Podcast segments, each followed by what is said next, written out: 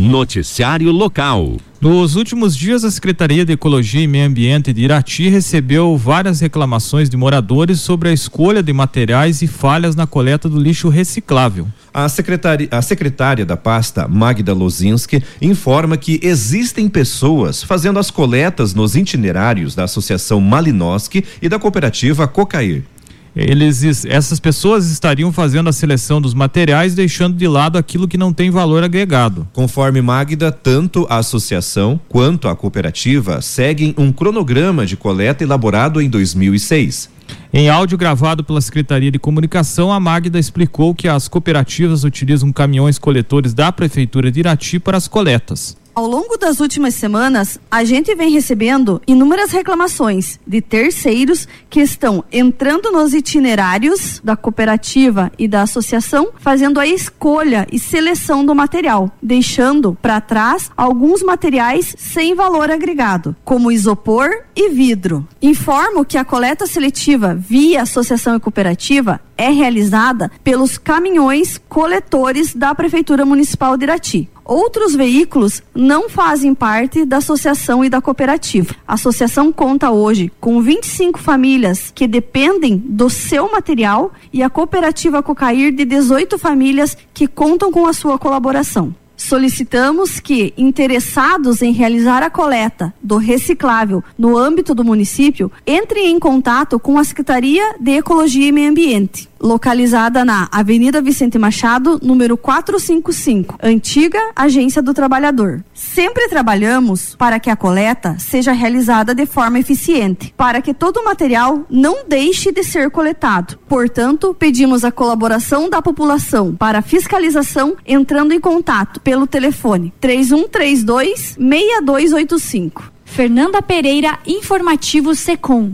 No centro, a coleta é feita de segunda a sexta-feira, das 17 das 17h30 às 19h30. Nos bairros, o trabalho é feito das 8 às 17 horas e segue o seguinte cronograma.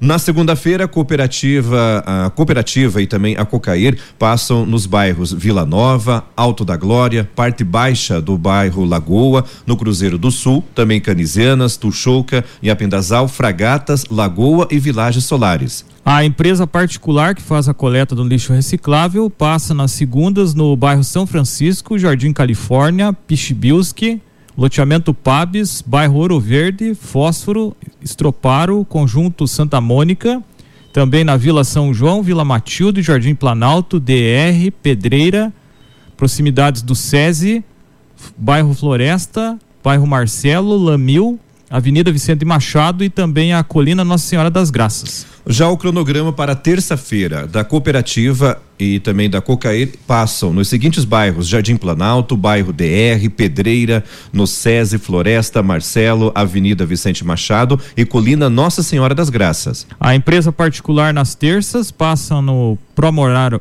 Promorar 1 e 2, Jardim Virgínia, Jardim Aeroporto, Fernando Gomes, Riozinho, Nossa Senhora da Luz, Conjunto Joaquim Zarpelon, Engenheiro Gutierrez, Vila Nova, Alto da Glória, parte baixa do bairro Lagoa, Cruzeiro do Sul, Canisianas, Tuxolca, Nhapindazal, Fragatas, Lagoa e loteamento Vilagens Solares. A programação para quarta-feira, a cooperativa e a associação passam nos bairros São Francisco, Jardim Califórnia, Conjunto Santo Antônio, Rio Bonito, Chibilski, loteamento Pabes, Ouro Verde e Camacuã. A empresa particular no Tuxolca, Vila Nova, Nhapindazal, Fragatas, Nossa Senhora da Luz, Alto da Lagoa, Conjunto Joaquim Zarpelon, Joaquim das Amé o melhor, Jardim das Américas, Engenheiro Gutierrez, Riozinho, a Vila Verde e a Vila Rural.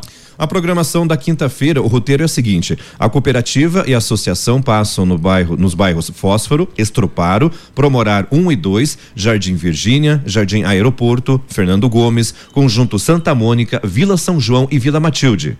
O recolhimento dos materiais recicláveis pela empresa particular nas quintas passa pelo bairro Alto da Glória, Canisianas, Jardim Planalto, DR, Pedreira, Marcelo, Floresta, Avenida Vicente Machado, bairro São Francisco, Jardim Califórnia, Santo Antônio, Rio Bonito, Pechibilski, loteamento Pabes, bairro Ouro Verde e também o Camacuã. Já o roteiro da sexta-feira, a cooperativa e a associação passam no Alto da Lagoa, Vila Nossa Senhora da Luz, também no conjunto Joaquim Zarpelon, Jardim das Américas, Engenheiro Gutierrez, no Riozinho, Vila Verde, Vila Rural, conjunto Santo Antônio, Rio Bonito e Camacuã. E por fim, a empresa particular nas cestas recolhe os materiais recicláveis no bairro Fósforo, Estroparo, Pro Morar 1 e 2, Jardim Virgínia, Jardim Aeroporto, Fernando Gomes, Conjunto Santa Mônica, Vila São João e também a Vila Matilde. Noticiário Estadual. A Agência Nacional de Transportes Terrestres, a ANTT, atualizou seu cronograma para a nova concessão das rodovias integradas do Paraná e postergou a previsão de assinatura dos contratos com as novas concessionárias para o quarto trimestre de 2022. Com os atuais contratos vencendo em 27 de novembro, o Paraná poderá ficar praticamente um ano sem a cobrança de pedágio até que as novas empresas assumam os trechos rodoviários. O quarto trimestre de 2022 seria o período compreendido entre outubro e dezembro do ano que vem previstas para serem iniciadas imediatamente após o encerramento dos atuais contratos, as novas concessões já haviam sofrido adiamento no cronograma de abril deste ano, quando, por conta dos impasses das negociações entre o governo do Paraná e o Ministério da Infraestrutura acerca do modelo de concessão, a NTT adiou a previsão de assinatura dos contratos para o segundo trimestre de 2022, já causando um hiato de quatro a seis meses sem pedágio no estado e obrigando tanto o governo do Paraná quanto o Departamento Nacional de Infraestrutura e Transporte, o DENIT, a licitarem contrato emergencial de manutenção das rodovias. De abril até agora, no entanto, o status do processo de concessão no Paraná não se alterou no cronograma da NTT permanecendo na fase de audiência pública. As minutas do edital ainda não foram enviadas ao Tribunal de Contas da União. A próxima etapa, que é a do trâmite, que precisa passar ainda pela publicação do edital, a realização do leilão e assinatura dos contratos. Inicialmente previsto para o final deste ano e depois para o primeiro trimestre de 2022, o pregão na Bolsa de Valores de São Paulo está previsto agora para o segundo trimestre do próximo ano. Segundo a NTT, a necessidade de resposta às mais de 6 mil sugestões foram feitas pela sociedade civil na audiência pública que atrasou o envio das minutas ao TCU. As informações são da Gazeta do Povo. Noticiário Geral. O presidente Jair Bolsonaro afirmou ontem que pretende determinar ao ministro de Minas e Energia, Bento Albuquerque, o fim da bandeira de escassez hídrica a partir de novembro. A nova taxa da conta de luz entrou em vigor em setembro e representa um aumento de quase 50% em relação à bandeira vermelha patamar 2. O Bolsonaro falou o seguinte, abre aspas: Dói a gente autorizar o ministro Bento Albuquerque de Minas Energia a decretar a bandeira vermelha. Dói no coração, sabemos da dificuldade da energia elétrica.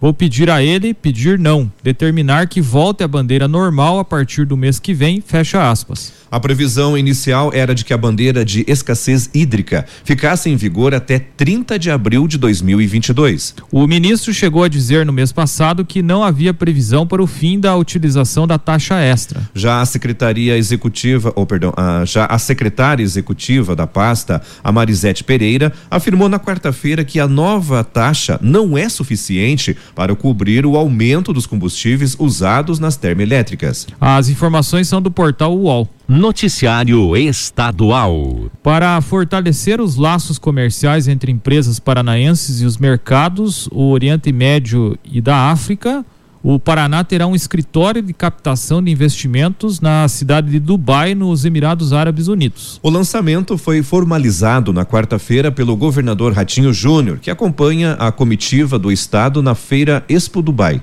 O escritório de representação será dividido pela Invest Paraná, a agência de prospecção de investimentos do governo estadual e a Federação das Indústrias do Estado do Paraná, a FIEP. Um dos objetivos é que o espaço sirva para rodadas permanentes de negócios entre empresas paranaenses e potenciais investidores ou parceiros comerciais no mundo árabe ou de países africanos. O governo e a FIEP veem boas oportunidades para as empresas paranaenses de segmentos como a produção de alimentos, tecnologia, indústria automotiva e medicina. Abre aspas, com a agenda de Dubai, estamos demonstrando aos investidores da região todo o potencial comercial do nosso estado, o que poderá ser explorado de maneira permanente a partir da instalação do escritório. Fecha aspas, disse o governador à agência estadual de notícias. O governo ainda não apontou a data de início das operações do escritório. Noticiário Geral. O movimento Cota Sim, liderado pela Universidade Zumbi dos Palmares, lançou recentemente uma campanha nacional com o objetivo de pressionar o Congresso Nacional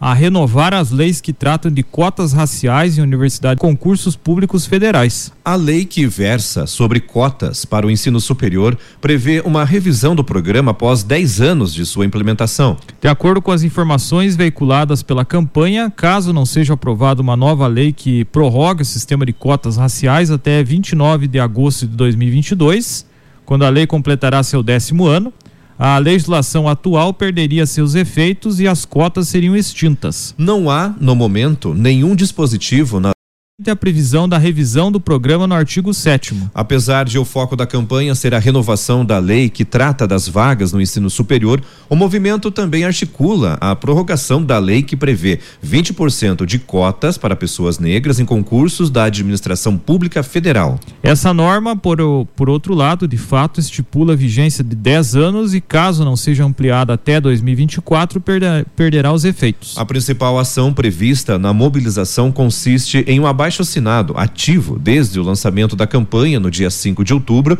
com o objetivo de mostrar ao Congresso que há apoio popular à medida. A estimativa dos organizadores é de que a petição alcance um, um milhão de assinaturas. Até o momento, entretanto, o engajamento é baixo, a menos de 5 mil assinaturas. Os organizadores da campanha buscam pressionar os parlamentares a uma decisão ainda em 2021 uma vez que o próximo ano será de eleições presidenciais, o que poderia, segundo a organização, enfraquecer o debate sobre a lei de cotas. Um estudo do Instituto Nacional de Estudos e Pesquisas Educacionais Anísio Teixeira, o INEP, divulgado em 2019, concluiu que a lei de cotas aumentou em 39% a presença de estudantes pretos, pardos e indígenas vindos de escolas públicas nas instituições federais de ensino superior nos quatro primeiros anos de aplicação do programa. Há, no entanto, críticas ao formato atual da legislação. o principal argumento contrário é de que, para como para metade dos cotistas, o fator, entre aspas, renda, não é considerado. Pessoas negras e indígenas que figuram em classes econômicas mais altas podem ingressar nas instituições de ensino por meio das cotas, deixando de fora pessoas socialmente mais vulneráveis. A lei determina que todas as 69 universidades federais e os 38 institutos federais de educação, ciência e tecnologia reservem no mínimo 50% das vagas de cada curso para estudantes que concluíram ensino médio em escolas públicas. Metade dessas vagas reservadas devem ser destinadas a estudantes de famílias com renda mensal igual ou menor a um salário e meio mínimo per capita. Dentro da quantidade total destinada aos cotistas, as vagas devem ser preenchidas por estudantes autodeclarados pretos, pardos indígenas e por pessoas com deficiência em proporção, no mínimo, igual à proporção respectiva desses grupos no estado em que a instituição está localizada a partir do censo mais atualizado do IBGE. As informações são da Gazeta do Povo. Noticiário Estadual. Na quarta-feira, o Tribunal de Justiça do Estado do Paraná divulgou um novo decreto que estabelece novas regras da terceira etapa da retomada gradual das atividades presenciais de colaboradores do Poder Judiciário Paranaense, que deve ocorrer a partir de segunda-feira, dia 18. De acordo com o documento, deverão ser mantidos em regime de trabalho presencial ao menos 50% e no máximo 60% de servidores e servidoras em cada uma das unidades administrativas e judiciárias do primeiro e segundo graus. Nos gabinetes, o número mínimo de servidores será definido pelas magistradas e magistrados, desde que haja pelo menos uma pessoa em regime presencial diariamente. O ato normativo ainda restabelece os prazos processuais dos processos que tramitam em meio físico. Noticiário local.